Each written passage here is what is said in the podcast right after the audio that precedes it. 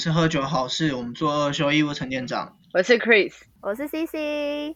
今天开张的是好久不见的 On the Rocks。我们在这个单元里面呢，会用一杯酒、一本书、一个展览或者是一部电影来陪伴大家。希望大家可以透过我们的重新诠释，让呃你们对于这些作品呢有不同的感触。就像冰块加在烈酒里面，随着时间将酒底拉开。而呈现不同的风貌，希望我们的分享你们会喜欢哦。有任何建议或回馈都可以留言给我们。在节目开始之前，我们一样要提醒大家，未满十八岁是禁止饮酒的，喝酒不开车，开车不喝酒，理性饮酒，让我们更能好好享受酒精带来的欢愉。那今天一样，让陈店长帮我们介绍一下，今天我们要聊的酒是什么呢？我们今天没有要聊喝什么，我们要聊酿什么。大家应该都知道，前阵子是梅子季吧？应该就是周遭有很多人在酿梅子，然后我们当然也是。各自都酿了不少的美酒起来，我自己是酿了七瓶，然后有各种基酒，像是 Vaga，然后琴酒、莱姆酒、Whisky、白兰地、真露、takila，然后因为我做浅酿的，所以其实像 takila，我两个礼拜就开来喝了，梅子味其实很重，我觉得不需要一定要半年三个月，就是其实很随性，酿酒不需要太，就是又没有要卖，不需要太真太执着。我有问题，就是有分浅酿跟深酿，这是一个名词嘛？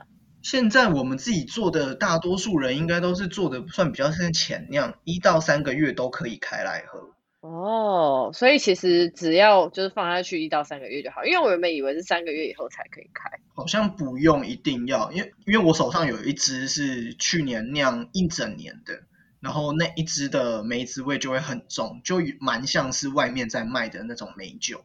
了解，所以其实我们放的酒反而味道更重，是这个意思哦。对，可是我觉得酒感就会更淡，就是你原本的酒种的那个样子就会不见。哦，懂你意思，就是如果放的酒酒的味道会不见，那梅子味道会出来，但放的不久，酒的味道还在，对吗？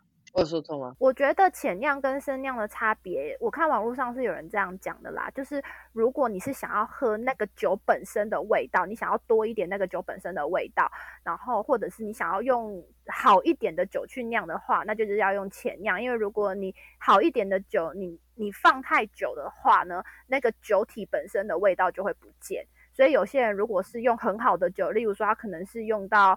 嗯，什么百富十二年啊之类的那种，就是适合，因为它就是要喝原本那个酒种的味道。我，傻眼！百富十二年真的蛮……我自己也是酿了两罐，然后我的梅子也是从陈店长那边来的。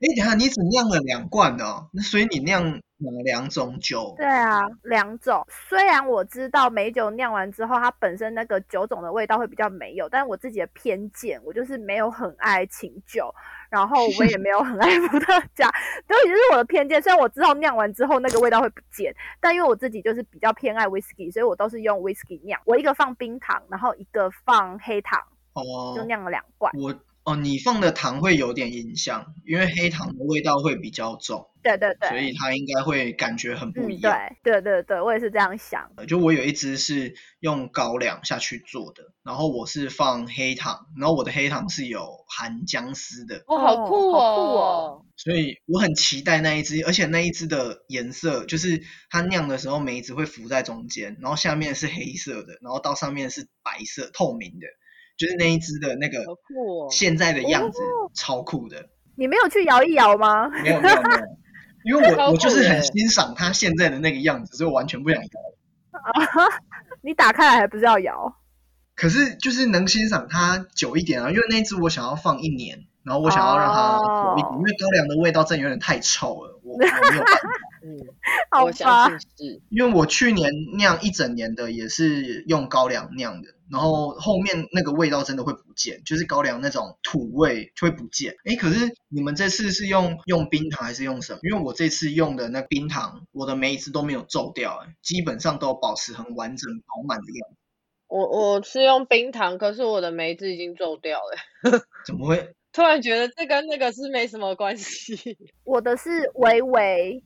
我不知道哎，我我其实还蛮蛮奇妙，因为我去年的梅子有皱掉，今年没有，我其实有点搞不太懂发生了什么事。我也不太懂，还是跟温度有关嘛？我不太确定，但我的梅子也没有皱掉。我的也没有。哦，哎，我的有。你有你有泡吗？你有浸泡吗？你说泡水嘛？有啊，泡我大概泡一个小时吧，一两个小时。可是我完全没有泡哎、哦，我没有泡水。那不知道发生什么事了。如果有人知道的话，可以跟我们说。哎、但我发现其实今年蛮多人在酿哦，真的就相比去年，对啊，甚至市场都会卖。很多，真的超多人在酿。因为我们家附近有一间就是专门卖酒的那一种，嗯就是九九条通啊那种。嗯嗯然后我跟陈店长拿完梅子之后呢，我就去那边买酒，然后他。一看到我拿那袋梅子，他就说你要酿梅酒，我就说嗯对，他就说最近很多人只要有来买酒的都是要酿梅酒的，我觉得应该跟疫情有很大的影响吧。对啊，酒精消毒，大家都想用酒精消毒体内消毒。我那时候走进去就是去买酒的时候，他也是说，哎，你是要酿酒吗？那就买便宜的就好。什么？他就是介绍了几款，就是我觉得应该是最近大家真的很常在酿酒。我觉得应该是，而且我不知道为什么，我觉得最近自己酿酒的人越来越多、欸，就是像你一样啦，就是各种奇怪的尝试。哦，对哦，哎，我跟我昨天不是有跟你们说我酿了三苦瓜对吗？然后我今天把它拿出来，我觉得很特别，认真很特别，是那种很健康的那种食补的那种苦，然后带着酒精。完了，完全不会想喝。对吧？我刚刚就这样跟他讲啊，然后他刚才跟我讲说，它就是一个苦精的味道，有点天然的苦精的味道。然后我就说，嗯，但我觉得我哦应该不会想要喝这个。对啊，我就说喝酒，然后还要喝有苦味的，我个人有点没办法接受。我也是呗。我听完就嗯好哦，嗯，嗯，我也是。但我前阵子也自己酿了另外一罐酒，是苹果茶，就是我把苹果丢进去，然后我自己开了那个茶包，然后也丢进去，再加一点柠檬片。我跟你讲，超好喝，超好听起来很。棒哎。柠檬片是黄的还是绿的？我是用绿的，但我没有丢皮，我就是把皮削掉，就只留果哦肉。，那对啊，要不然有皮会超苦。对，结果没想到在疫情期间，大家也是酿了不少酒、哎，意外开了就是新的技能。副业。对啊，好猛的。好啦，那我们今天要聊的主题是什么呢？陈店长？其实这最近这几集都会是聊跟就是旅行中的意外比较有相关的，所以我们这次也是选了一部跟旅行中的意外有点关系的作品。那这次选的是从谎言开始的旅程，它有书，然后也有电影。那我想要麻烦 Chris 帮我们简单先介绍一下，就是这个故事的大纲。其实这个故事呢，就是是一个日本的著作家喜多川的作品。然后他的书都比较偏自我探索跟心灵成长。我觉得这本书蛮不错的，是他用一个呃青少年都会时常发生的一个事件，然后就是这位主角荷叶，他就是跟朋友吹嘘说哦他自己去过迪士尼乐园，但他其实住就是在日本住的地方离迪士尼乐园大概就是屏东到台北的距离。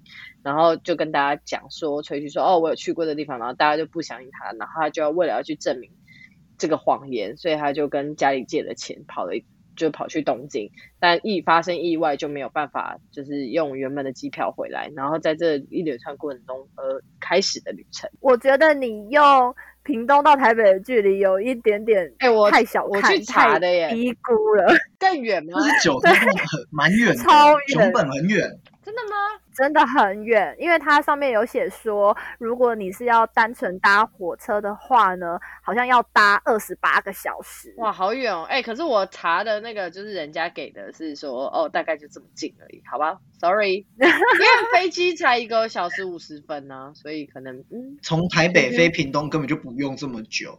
嗯，是吗？那时候大概四十差不多钟吧。好啦，没关系，啊，反正就蛮远的啦。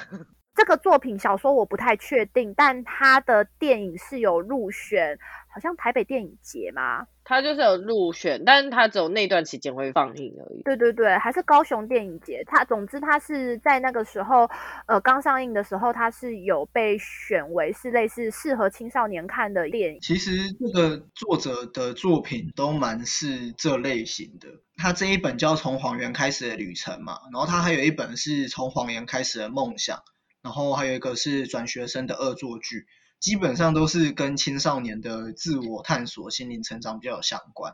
然后刚好他其实这两部作品，就是因为看了这本小说，所以我又再去买了这两部来看。我觉得他还蛮真的假的？哇，你好厉害哦！就蛮我觉得蛮典型的那种日系手法，就是透过一个很简单的故事去沟通一个想法或是一个概念。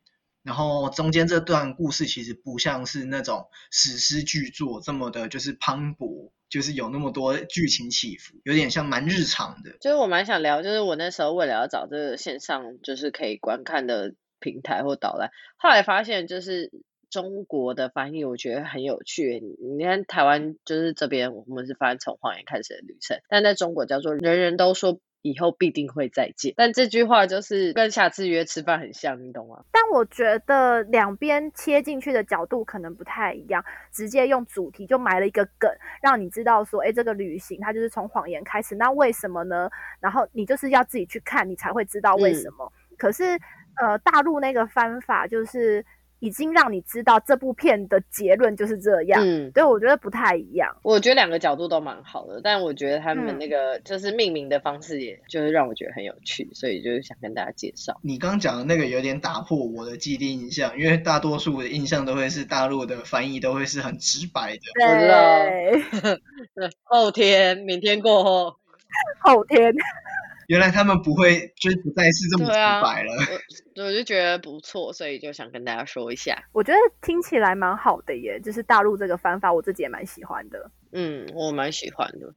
是说你们看完这部作品啊，就是你们两个自己有有什么想法吗？因为毕竟我只有看书我也是看书，我找不到可以看。我也是没有看电影，对吧？那你你看完你有什么想法？我觉得就是里面感觉看得到很多自己发生的事情，哎，就是包含我刚刚讲，就是青少年真的会为了炫耀而去说谎，我自己也发生过啊。我爸以前是做印刷，所以他都是开货卡载我去上学，然后我的学校是就是大安区的好学校，然后反正 anyway 就是。你可以看到朋同学都是有，甚至有司机载他上课，不然就爸妈都是双臂的车。可是我爸是开货卡，我都会叫我爸就是停很远，然后我自己走去上学。就是那种你知道青少年时期都会想办法把自己包装的厉害，或者是呃不想让大家去知道自己原本家庭发生的事情，甚至要用一个谎言去编一个谎言。然后我就觉得这种。嗯，介绍方式其实蛮容易让青少年有共鸣的。我要讲一个，就是我自己周遭发生的事情，然后跟这个剧情很像。以前我的同学，我们那时候就是要玩桌游，就有一款桌游叫《三国杀》，其中有一个 A，他就说他有这一款游戏，然后就是讲的说就是他多常玩，然后他多厉害。然后某一次就是下课之后，大家就说好，那我们去玩这个游戏，叫他带。然后结果他就说，哎哎，他他的借朋友来是什么的，然后就没有办法怎么样。然后大家就一直怂恿他，就说：“那你去拿回来啊，反正我们接下来离下一堂课还有那么久时间，你就去拿回来啊。”结果他就过了大概一个小时，他回来了。可是你知道回来的那个桌游是全新未拆封的，就所有人当下看到都傻眼，就想说：“嗯，哇，你们好善良哦。”因为你不知道该说什么啊。这是什么时候的事情啊？大学。大学。哇，我以为可能会是可能国中这种的年纪，已经大学了，就是一个会很傻眼，想说有必要吗？你没有就没有啊。哦，就是我们是认真傻眼，傻眼到不知道要该说什么的那种。他就是把谎言变成现实的一个实践派，这样好尴尬哦。可是你不觉得这件事情很蠢吗？就是当你今天真的被戳破或者是被发现的时候，这件事情会被笑一辈子。是这样讲没错，可是我觉得他当下根本没想。是没错啊。Chris 刚刚讲的那些，就是不管是炫耀或什么，大多时候应该都是介于大学以前的事。然后你在大学还可以看到这样子的事情发生的时候，就会觉得很好奇，到底发生了什么事。呃，我会觉得说，可能这个人就是还没有经历过。青少年应该有经历的事情，所以他现在才经历。哦，你想的好内心哦。就是我觉得每个人就是本来就是会经历某些事情的时间点都不一样，就跟我觉得我到了二十八岁才第一次失恋一样。你是说口腔期之类的吗？肛门期？不是，一定必就是不是我的意思是，我的意思就是每个人就是经历某些时间阶段，就可能我过去也有失恋过，可是我没想到我去年的失恋让我这么痛，然后我才会觉得哦，原来这才是真正失恋的感觉。那我过去可能没有这么痛的经验，我就会比较像这种感觉。我的看法跟 Chris 不太一样。我记得在这个作品里面，男主角讲了一句话，因为他那时候在搭便车的旅途中，他曾经被好心载他的司机问了一个问题，就说：“那你为什么要说谎？”嗯，他好像就跟他讲说，因为他喜欢说谎，他觉得说谎的时候可以被大家关注到，然后就会一直不停的去说更多的谎言。我觉得如果要从这个切角来看，其实我蛮认同的。我倒不觉得这个可能会是他人生中一个缺失的阶段，反而会比较像是他可能一直以来都是用这种方法想要去引起别人的关注，或者是说插入别人的话题，让自己变成这个人群的重心。呃，但他可能之前都没有碰壁过。就是我觉得 C D 讲的很合理啊，就是活在那样的形象里面的自己比较快乐。就谁不希望自己可以说，呃，我有一个很美好的工作，然后我有一个超贴心的另一半，然后，嗯，我的生活每天都过得很愉快，就像现实动态大家看别人的 social media 的感觉一样，大家都想要就是是那样的人吧。可能包装自己是另外一部分，可是这个人给我感觉是他是硬想话题出来的，等于说他其实更注重的是他是想要跟大家有一个话题的。那如果今天他觉得他在这个话题他插不上嘴，那他就会硬生出来这个。那你知道人如果今天是你根本就没有经历过的故事，但你要怎么样硬是要去插入话题呢？就是说谎。哦，我懂你意思。其实你刚提的那个，对，让我觉得，哎，真电影跟书好像真的有一点不太一样，因为。我印象中，你刚刚讲的那一段台词，我在书里面好像没看到。嗯嗯，觉得应该都会有一些不一样。你在讲这一段的时候，突然很想问你说，那其实电影里面还有没有哪一些剧情是你比较有印象深刻？然后也许它跟书里面有点不同的。可是，可他没看书啊。Oh fuck！所以我们只能这样子聊出来。但我觉得这样也很好啊，因为这样你才会知道不一样。他不知道啊。对，因为我不知道，因为我老实讲，我在看电影的时候呢，我一直有一种平铺直述、很平淡、没有什么高潮起伏的一部电影，甚至会让我觉得它跟《解忧杂货店》有那么一点点的像。解忧我看完真的是有一种啊，我刚看了，它就是很淡啊，它很像没有加调味料的东西，你知道吗？我觉得日系的东西好像都这样，是不是？好像要看呢，有一有一派的确都是走这种路线，但。但我觉得他就是想要跟你讲一个故事，但是他没有用什么太夸张的剧情，或者是他没有一定要给你很磅礴的音乐，然后他就是很平铺直述讲完他想要讲的事情，这样子。你们看完书啊，就是他其实在书中是让就是主角去遇到八个。登场的小人物，然后让他们各自代表不同的含义。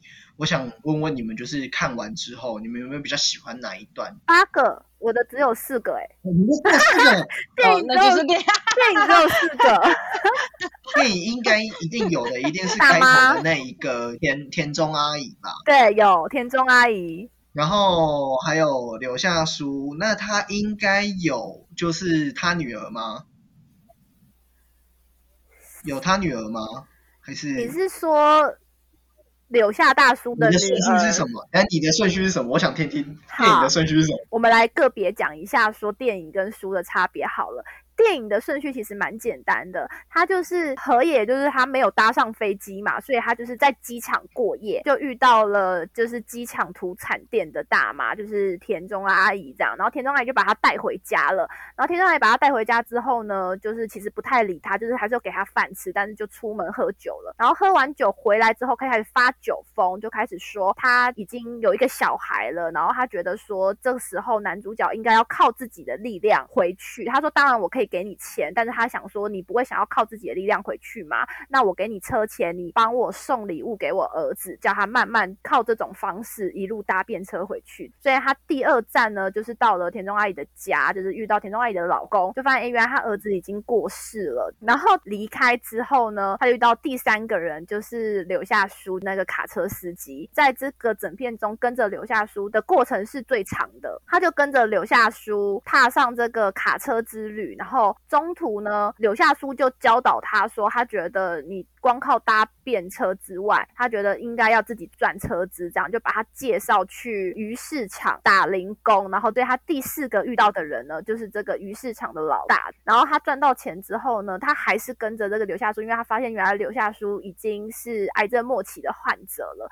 就陪着他去住院。可是他在跟着柳下书的这个过程中，他觉得，哎，这个就是他在这个旅行中最大的发现，就是发现人其实是很多烦恼的，因为他觉得他之前活得有点太无忧无虑，然后也没有生活的重心，要然后要做一件事情，也完全不知道自己为何而做，然后他就觉得这是他第一次真的有想要完成一件事情，就是陪留下大叔一走完生命的这个过程，所以他就留下来医院。就后来留下大叔就拜托他说，可不可以带着他的侄子，就是他答应过他侄子有一天要带他去找他妈妈，然后那个妈妈就是是因为婆媳之间啊，都一直有受到一些精神的压力，所以导导致后来一直在吃药控制他的精神状况，所以就被迫离婚之后也没有办法拿到小孩的抚养权，最后就停在这边就结束了。我们看的书的故事跟你完全不一样，就开头一样。我简单讲啊，我简单讲，真的假的？完全不一样啊，后面完全不同啊。那你说？我们的故事其实是一样，就是前面都一样，就是他没有搭上飞机，然后后来就是田庄阿姨带他回家，从这边开始就不一样了。田庄姨带他回家之后是在家喝酒，然后跟那个河野在聊，然后聊了之后，他教他跟他说：“我不想要直接这样子帮助你，我觉得你应该要靠自己回去。”给给他鱼，不如给他钓竿。对，然后后面是河野自己发自内心想要帮助田中阿姨，他才去回到东京。他儿子是在东京学理发，所以他是去到了东京的理发店，然后住在后那天他住在店长家，隔天才又遇到他。儿子熊太啊，他儿子没死，没有，他儿子没有死，他儿子活得好好的。之后他儿子又借了他一台脚踏车，他就骑骑骑，在路上的时候被警察临检拦下来，又被警察带回家。警察太原又跟他分享了一个故事，之后又把他带去，就是就拦那种卡车就对了，然后才遇到柳下水。然后他们要搭游轮，在船上他又遇到了一个医生，柳下书因为有生病，是那个医生后来救了他，然后才又遇到一个三河老人，后面的故事完全不同。然后他最后是平安靠自己回到家，他完全没有去打工，没有去干嘛啊？什么？完全没有。没关系啊，至少我觉得重点人物应该有吧？田中阿姨跟刘夏书。我觉得最重要的重点应该是在于柳下书他讲的一句，他那时候在书里面，我不知道在剧情里面有没有，就是他有提到一段是柳下书要求河野戴上他的眼镜。对啊，哦，有有。其实这一段的故事是柳下书跟他说，就是不要用别人的眼镜看世界，这个世界只会充满了忍耐跟痛苦。他其实是希望他可以拿下别人的眼睛，用他自己的眼睛去看这个世界。嗯，就是我觉得这一段是这个故事很核心的地方。嗯嗯嗯，蛮喜欢的，我蛮喜欢这个留下书跟他讲道理的方式，虽然有点残暴，这样才会记得。其实这样子，我们喜欢的片段会完全不一样哎，因为你的剧情跟我们的剧情完全不同，内容完全不太一样。因为我反而最有印象的地方是，因为。呃，柳下书有得癌症末期这件事情呢，其实是非常非常后面才揭示，因为他前面就是表现他自己很正常，他就是开着自己的卡车，然后到处游历。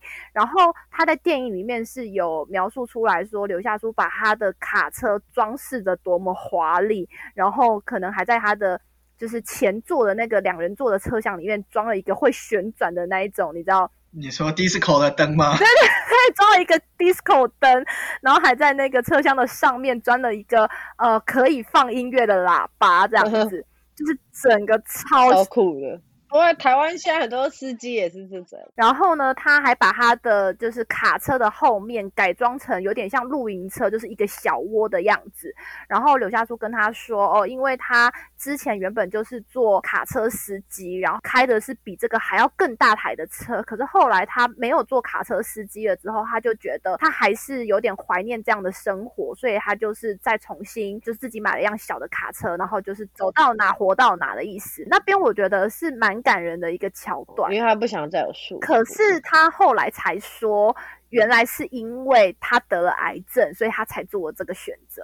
我自己蛮喜欢的是故事的推演，其实他到后面都是在讲，就是我觉得比较偏向是使命跟责任这件事啊。哦，我觉得是诶，因为他后面其实在思考的是，就是人到底要怎么有勇气，然后讲到爱这件事，然后讲到就是为什么要义无反顾帮助别人。其实最后面他出现的最后一个角色是三品老人，然后三品老人那时候的角色，我觉得他有一点像。上帝还是像什么的那种形态出现在这，然后他有说了一段话，是他其实在跟他聊就是使命，因为三品老人是经历过二战的，所以他们其实经历过那个苦难，所以他们知道为什么他们要赶快找到他们自己的使命，因为人生苦短，而也还很年轻，他其实根本就不知道他使命到底是什么。然后三品老人就跟他说，只要你诚实的面对你自己想要做的事情，迎接他带来的冲击，总有一天你会自然而然的明白，就是生命的有限，到时候你就会就是打从心底的希望你在有限的生命里面，可以将有些东西转化成悠久的东西。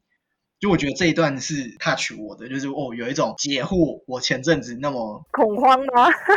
真的假的？真的假的？你的过年恐慌症竟然到了他，因为他讲的东西是一种，我觉得很 就是没有特别去想过，说原来就是你思考的东西其实不是一触可成，有些东西是你必须很长久的一直去迎接那样子的冲击。真是感 我突然觉得哇，推荐陈店长看这部片，果然是推荐对了呢，不然你就会一直生活在恐慌。就这部片其实是不是很有让你心灵层面呢？然后嗯，非常哎，我必须说，我觉得看完的那个当下没有那么哦对啊的冲击，它有一点是慢慢回味的，因为当下没有那么，就是它的调味料下的很少，你知道吗？可是他每就是我觉得他每个角色讲的话都有点像，就是你在某些情形下，你突然想起那段话，你就会觉得得到答案的对白。因为在书里面啊，它的文字写的很厉害。就是我觉得，如果今天就是要抄那种什么美颜家具，就是如果今天要交作业，或者那个 IG 上有人在写，对这个里面大概可以抄半本吧。对啊，我就是这个意思啊。他很厉害，而且每个角色都可以就是讲出来。对每个角色讲的话都是值得，就是直接 mark 起来。对啊，哇，哎、那这样我会想要看书哎、对啊，因为像那个美容院的那个哦对就是在主张感谢，然后就是你对所有的事情要感恩，就是无论是你的父母啊，你的呃生活周遭的一切、嗯这个其实在些电影里面也是有讲到这部分。其实认真这样子看起来，电影跟书的改编只是剧情的不同，可是我觉得他该交代的听起来对，但都交代听起来。我觉得书好像蛮厉害的，因为我觉得电影它呃不管怎么样，它可能可以呈现的方式其实是比较比较有限对，比较局限的。但，我觉得就是应该要有电影的起承转合的样子啊，然后或者是某些地方就是跟书不一样，就是剧情所需要。不然它如果真的像书这样子平铺直叙的，就是搬上电影，可能大家没有耐心看完。我觉得，也是。啊，这倒是吧。啊，其实刚刚讲了这么多，我觉得我们还是要回头来看看，就是透过这部作品，我想大家应该在旅程当中，应该也多少有发生一些意外吧。就是不管那意外的大小，好，那可以说一下大家遇到意外，因为我上一次录音的时候说，我其实出国都蛮遇蛮容易遇到意外的，像我手机在韩国跟沙巴都有被偷，那你们有没有遇到什么意外？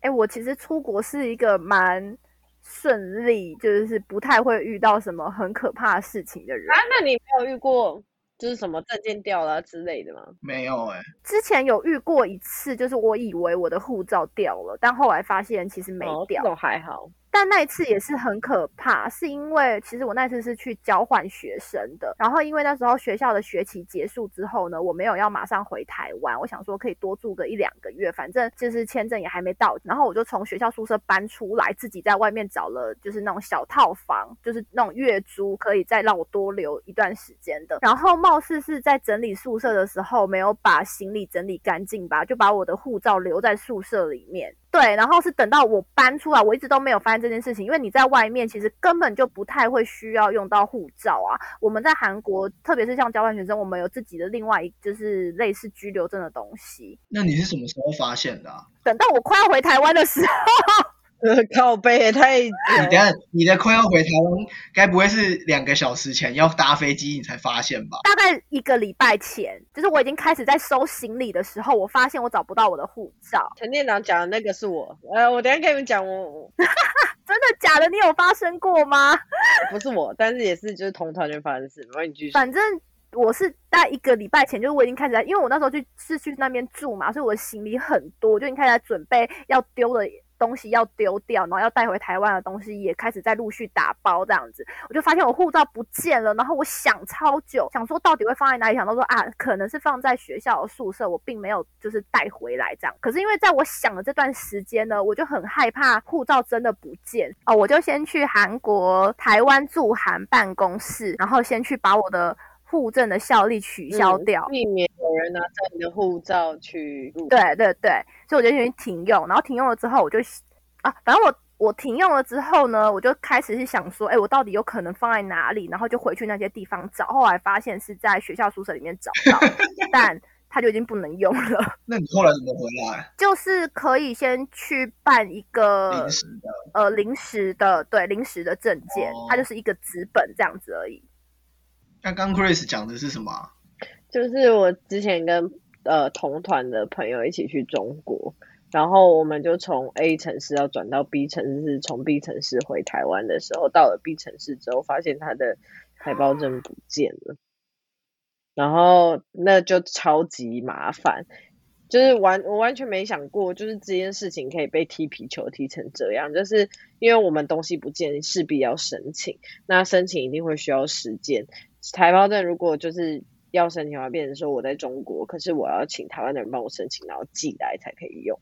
那等于在大陆他就是一个没有身份的人。那这个状况我们要去住。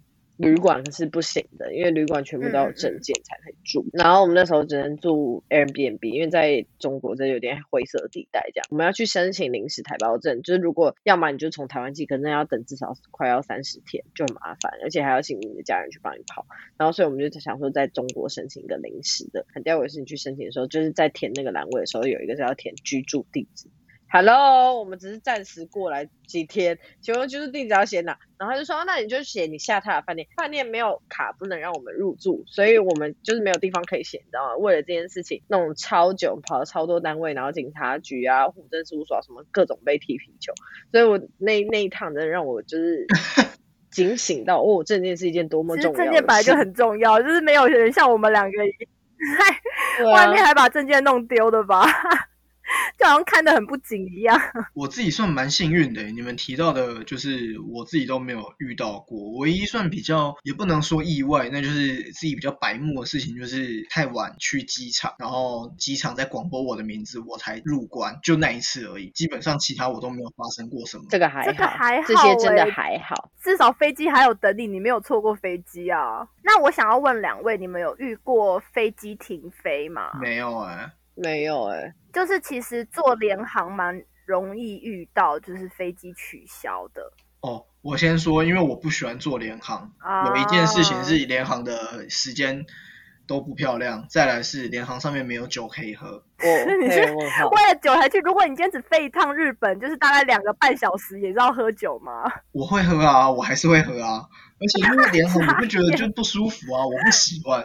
联航的确是蛮不舒服，但它就是便宜呀。所以如果我今天要走一个背包客的行程，我就会选择联航。但是联航的确风险蛮大，因为它就是班次的变动很大。我之前就有朋友，他就是好像不知道遇到什么事情，他就是前一天被取消飞机，好惨哦。但因为他那个票非常便宜，好像日本来回才呃不到三千吧，非常比高铁还便宜。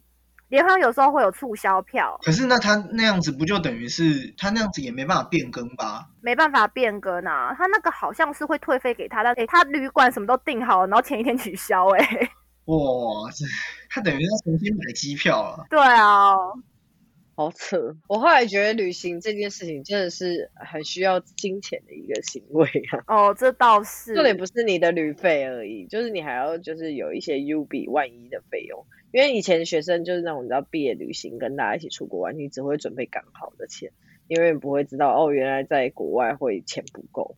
哎、我在国外有遇过钱不够哎、我跟你讲超可怕为。什么会钱不够啊？真的超可怕，因为你没有带多的，你就会觉得我我没有带多的就只要花三万，我不想多花，所以我就只带对对对对对，就是然后当你手机。不见了的那一刻，你就想干你啊戏呀、我就是那个人。我没有，我其实我一直以来的旅行风格就是非常走一个背包客的行程，然后其实那个行程本来是我跟我朋友一起去，朋友没有办法跟我一起留那么久，所以他大概找我好像三四天回来，但我就自己在续留这样子，然后在续留那段时间呢，我就没钱了，我。就是钱没有算好，我就一直觉得自己不会花那么多，我是连从就是我的 guest house 搭到机场的钱都没有。啊，那怎么办？可是因为我我住的那一家 guest house 有那个台湾管家，然后我就跟台湾管家借钱，然后就说我回台湾之后我再汇钱给你。哇，你算幸运哎、还好，对啊，对，这其实是蛮幸运的，还好，而且他他也愿意相信，很可怕，很可怕。其实这几年出国，应该大家都会蛮习惯去买旅平险吧，嗯，就是很少人会完全不买保险的出门吧。现哎、在但我这种钱不够，旅平险根本就不会保啊。对他不会救就是你。意外不可能全都包啊。哎、可是我必须要说，我之前大陆都几乎没有买，就是等到前一刻才突然想说，哦，那个刷机票好吧，不然就是机票就是你在最下面都会有一个选项的，就哦购一下这样，因为也从来没有用。可是其实它就是一个买平安买心安的、啊，因为如果像对啊，但我的意思是说，真的是等你有遇到，你才会有买的动力。我的意思是这个，就是如果你是一个真的很幸运的人，真的都不会。你你像前一天你的那个飞机突然被停掉了，嗯哇，那种不就 GG 了，或者是嗯台风或什么你回不来。真的，嗯，真的居居。对啊，我觉得旅平险现在应该大部分人都会买，而且你知道也有人是因为旅平险，然后就是反而有赚到一点钱，就是他足够支付他在当地多一天的住宿费啊这种的。其实我觉得旅平险蛮好的，其实真的有遇过就真的应该买。诶，特别是像在疫情那时候你，原本是要去那个摩洛哥嘛？我本来是要去摩洛哥，而且我那时候呢，就是机票也都订好了，而且因为那时候就是非常确定我一定会去，所以我那时候其实机票是买便宜的，然后也没有想说哦要再多买什么保险什么的，我就都没有。但等到疫情爆发的时候，所有人都在忙着退票，但是有一些机票就是不能退。我后来还知道，特别是如果你是透过国外的平台，就更不能退，然后就很麻烦。我后来就是死命的要求，然后一直去逼那个客服，他后来有退钱给我这样子。你这样子搞多久啊？呃，大概三三个礼拜一个月吧。哇，其实弄非常久，但我后来就经过这一次事件之后，我就真的觉得说，哦，以后要么就是你就是好好的用官网买，要么就是你透过台湾的旅行社买，就是起码出了什么问题的话，你可以找得到人。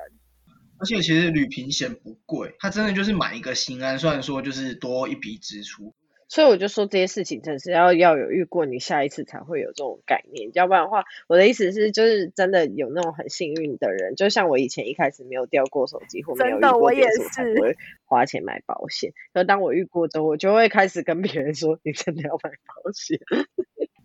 而且旅平险里面，它除了就是可以我知道的种类就有分嘛，就是你可能在路上有出意外，你需要一些医疗费用，医疗对医疗也很重嗯要，因为毕竟我们在国外没有健保或什么的，那个医疗费用都很庞嗯大。，这个是第一个。然后第二个可能就是，如果你遇到班机 delay，就是不变险，哎，现在不变险超多人买的诶，一定买啊，怎么会不买？才多少钱？怎么会不嗯买？我那时候就没有买。因为你没有想到啊。对因为那时候根本没有想到会用到，但现在就是觉得这个的确是蛮重要的，毕竟旅行中太多意外了。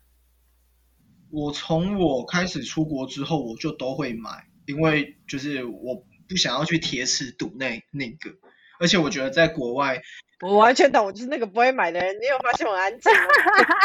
我不喜欢那种在国外就是，尤其是你到语言不通的地方，我这时候就可以看出个性上的差异了。C C 没有发现？完蛋，那完蛋！我觉得我跟陈店长完全没有办法在一起旅游，他应该要被我气死。因为你知道摩羯座的那种比较保守的那种状况，就是把所有可能的意外跟可能的什么样，他不想要让这些事发生，他就先把它全包了。可我们两个完全就不是这这类型的人。我旅行没有那么严重，好吗？因为你知道我也是会保保险的人，但我很常保保险呢，都是是当天我要出发的时候才保。因为你知道现在投保非常快速嘛？你就是上网填一填，对，现在回保就可以了。所以我很常都是我要出去玩，然后可能是当天在机场，然后我来填一填，然后送出去保单来这样子。对，我觉得他也会，就是他应该也会生我气，就是那种啊，这种事情不是当天到当下再决定就好。他说不是啊，那这样我们就来不及，怎么样怎么样？当然重要啊。傻眼。我自己后来有觉得说这件事情很重要啦，而且我觉得有一点是因为我们现在已经在工作了，那个都是我们可以承担的能力。的确，我也觉得，我也是，尤其越长越大之后，越越会开始去评估那些价值。以前可能会觉得一两千块很多，可是长大之后会发现很多东西，如果用一两千块可以买到更好的。保障或后面处理事情可以不用花那么多时间的话，会觉得这一两千块花的很值得，而且甚至觉得是小钱。对啊，哎，那我觉得我们大家就是真的是越长大之后，真的越越保守、越胆小哎。因为你看，如果要用我们今天选的主题，从谎言开始的旅程，它是透过这一连串完全无法预期的旅程，帮助他成长了呢？有发现吗？应该是说，当你开始真的工作之后，我觉得你会很难有办法再去做这样子的事情。就是你的顾虑，然后你身上的压力重担各方面，我觉得真的不如年轻的时候。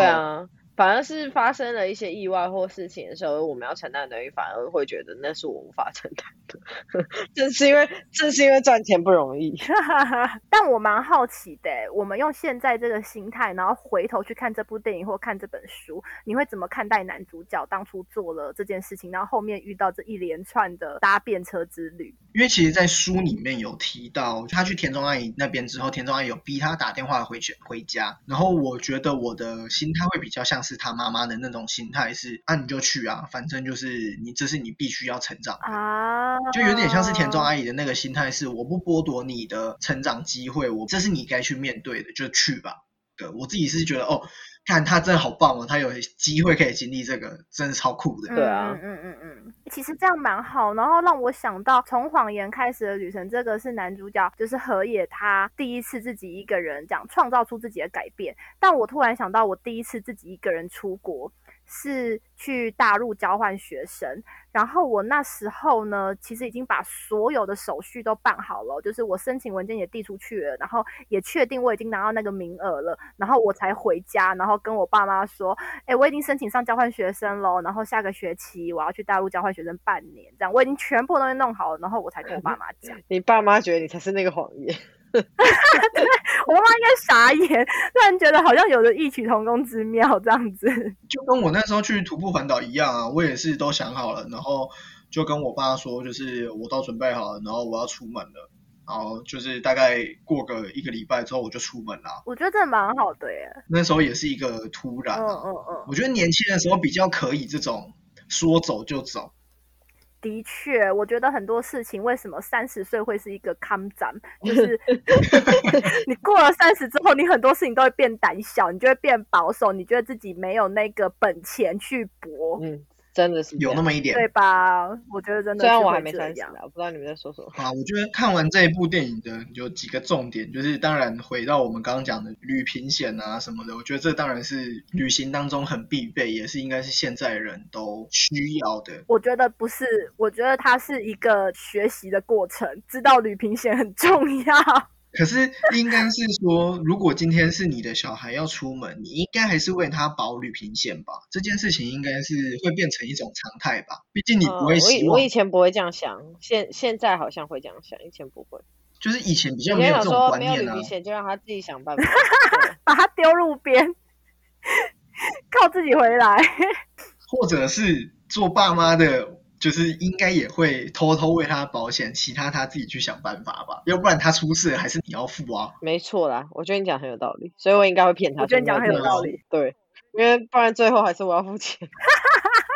傻眼。对啊，你这样的意义是一样的啊。拉回现实层面。对啊，看完这一部，我觉得旅平险的重要是一件事，另外一件事情是，我觉得大家可以返回来去想想，就是我们上次这么冲动去体验人生是什么时候？因为我觉得这一部电影它其实讲了很多，就是人在面对谎言，他可能需要的一些心态。然后或者是他人生当中需要具备的一些元素到底是什么？可我觉得很重要的重点是我们上一次的冲动跟上一次认真去做自己的那个时间点又是什么时候？我觉得大家可以返回去想想这件事。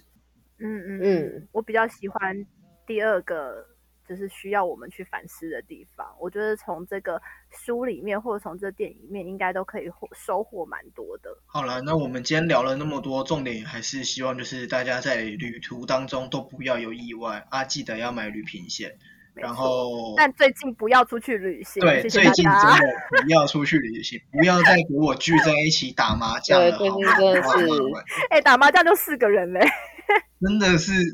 不要再乱了，我们赶快让疫情结束。好啦，那最后收尾的部分呢？因为这个作者喜多川太呢，他只他是也被称为是一个心灵作家，他的作品里面蛮多是就是写的很厉害的句子嘛。但虽然我看的是电影，但我觉得他电影里面也有一句话，我觉得蛮符合我的个性。这句话里面是由川下大叔。说出来，这是他的人生观。他说，人生如果要自由的话，就是要付出代价，要自己去承担后果。我觉得这个对于年轻人来讲是蛮值得学习的一课，就是你做任何决定，你自己都要再去做一个负责任的态度。哎，我要分享那个句子，我现在没有办法直接把它讲出来，但我知道是怎么表达。它里面有说，就是那时候他好像在就那个阿姨家的时候，那个阿姨就有跟他说，你就是去别人家的时候，你要尽可能的付出，让别人感受到你的真诚。那即便你没有钱，就是你用你的行动去证明自己，别人也会就自然而然的对你好。他说，人生在世本来就是尽可能的去付出自己。然后我觉得这句话我很喜欢，因为我觉得它的概念跟那个令人讨厌的松子的一生像，就是啊，我也很喜欢那部片，就是松子的那一部片里面有一段句子也。是在说，人活在这世界上最重要的事情，不是你得到什么，而是你付出了什么。嗯嗯，我觉得是那个概念，我蛮喜欢这个的。好了，那今天的节目就到这边了。我们是喝酒好事，我们做小一就这样，拜拜，拜拜，拜拜。